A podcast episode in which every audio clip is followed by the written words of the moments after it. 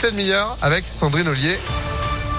Bonjour Sandrine. Bonjour Phil, bonjour à tous. À la une, la disparition de Jean-Pierre Pernaud, celui qui a présenté le JT de 13h sur TF1 pendant 33 ans jusqu'en 2020, s'est éteint hier à l'âge de 71 ans. Il souffrait d'un cancer du poumon. Il avait aussi présenté l'émission Combien ça coûte et créé le plus beau marché de France ou encore SOS Village. Les hommages se multiplient depuis hier, comme Dominique Blanchard, journaliste sportif lyonnais qui a travaillé pendant 23 ans à TF1, dont 10 au JT de 13h avec Jean-Pierre Pernaud. Il savait exactement, il connaissait ses téléspectateurs, il savait comment ils réagissaient. C'était fou. Alors des fois, évidemment, on pouvait pas être d'accord. Hein. Je vous dis, quand il y avait un truc d'actualité très fort et que lui commençait par ses bégonias dans son jardin qui avait poussé et donc il faisait beau, bon, évidemment, c'était un peu, euh, voilà, on était un peu euh, stupéfait. Mais vous vous rendez compte le, nombre d'années, plus de 30 ans à la tête du journal de 13 heures, avec des audiences mais absolument incroyables. C'était un très grand présentateur et puis on apprenait beaucoup à ses côtés, ça c'est clair. Et autre hommage, celui de Laurent Vauquier, le président d'Auvergne-Rhône-Alpes. Pour lui, Jean-Pierre Pernaud aimait profondément la France, la richesse de nos terroirs et il avait le sens de l'enracinement. Dans l'actualité également de nouveaux pourparlers prévus aujourd'hui entre la Russie et l'Ukraine au huitième jour de l'invasion russe. Hier, la ville de Kherson est tombée aux mains des Russes. Les bombardements se poursuivent et s'intensifient sur Kiev, la capitale, et Kharkiv, la deuxième ville du pays. Et alors que les combats font rage en Ukraine, la solidarité s'organise à des milliers de kilomètres de la guerre. Une vingtaine de points de collecte répartis sur la métropole de Lyon reçoivent tous les jours des dons pour venir en aide aux Ukrainiens. Hier, à Mions, petite commune au sud de Lyon, un premier premier convoi humanitaire s'est mis en route. Deux camions de 26 tonnes ont été chargés dans la soirée pour rejoindre la Pologne.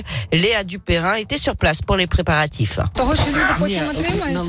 Bénévoles, élus locaux, habitants, ils sont venus aider à remplir les cartons, des vêtements, des produits d'hygiène, de la nourriture, mais aussi et surtout une tonne de matériel médical. Karine est infirmière à Mions. Je pense que c'est important euh, en amont déjà de tout euh, trier parce que c'est là-bas après, je ne sais pas comment ça va se passer, mais on est humain et on peut pas rester euh, sans rien faire. Quoi. À ses côtés, une jeune lyonnaise originaire d'Ukraine. Toute ma famille est là-bas, donc euh, j'ai très mal au cœur de ce qui se passe. Ça me, ça me détruit de l'intérieur, tout simplement. Et dans les moments comme ça, il faut être soudé, il faut aider les uns les autres. Au-delà des dons qui sont arrivés en quantité, Markian, le président de l'association Lyon-Ukraine, se réjouit de pouvoir agir dès aujourd'hui. On n'attendait pas que ça va être tellement vite, donc euh, ça fait plaisir parce que effectivement, nous sommes dans l'urgence, on veut aider aussitôt possible. Nous sommes contents que les mairies ont réagi euh, aussi vite. D'autres convois humanitaires sont prévus dans les prochaines semaines. Merci Léa. Hier, Emmanuel Macron s'est exprimé pendant une vingtaine de minutes à la télévision. La France n'est pas en guerre avec la Russie,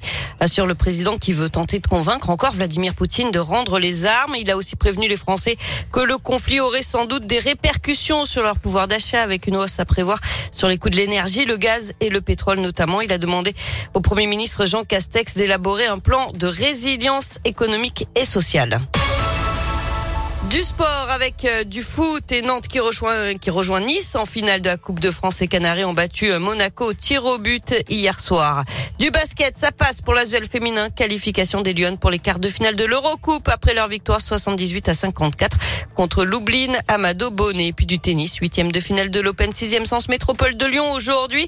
À suivre notamment la lyonnaise et ambassadrice du tournoi Caroline Garcia contre l'italienne Trevisan, 96e joueuse mondiale cet après-midi. Et euh, vous serez présent là encore à cette euh, belle opération qui est cette Open 6 sens. Vos invitations ce matin sur Impact FM. Merci Sandrine. L'actu continue sur notre site internet et vous êtes de retour à 8h. À tout à l'heure. Allez, à tout à l'heure. 7h35, c'est la météo.